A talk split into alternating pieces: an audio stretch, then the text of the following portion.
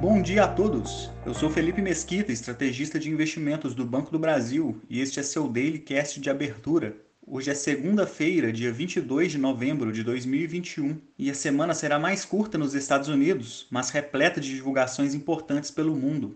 No mercado americano, a alta solitária do Nasdaq proporcionou ao índice o fechamento em recorde histórico acima da casa dos 16 mil pontos na última sexta-feira.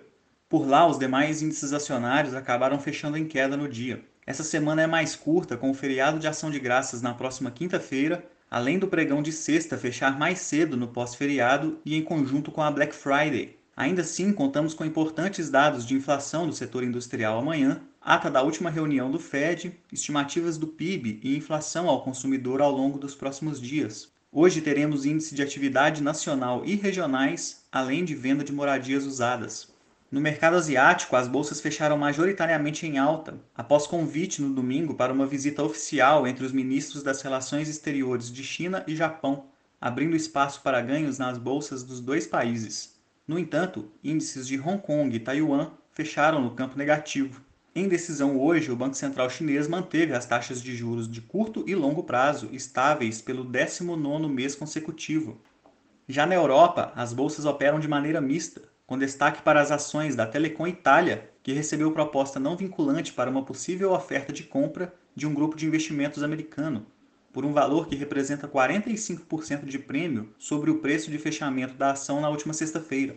Os papéis da companhia hoje já operam com alta na casa dos 20%, mas sem conseguir evitar que o índice de Milão apresentasse queda pela manhã.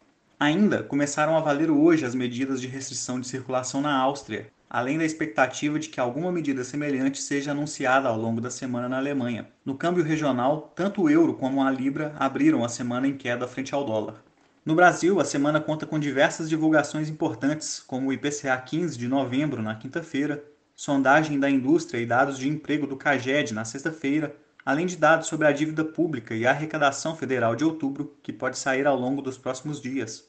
No câmbio, o dólar em alta de 0,7% na última sexta-feira fez a moeda americana acumular ganhos de 2,79% na semana e fechar na casa dos R$ 5,61. Já no Ibovespa, o fechamento em alta de 0,59% foi puxado pelo forte ajuste nos preços de ativos ligados ao minério de ferro, além de ganhos das varejistas e companhias de telecomunicações. O índice acumulou queda de 3,10% na semana. No noticiário político, está previsto para a próxima quarta-feira, dia 24, a votação da PEC dos precatórios na Comissão de Constituição e Justiça do Senado. Ficamos por aqui. Um bom dia a todos e até a próxima!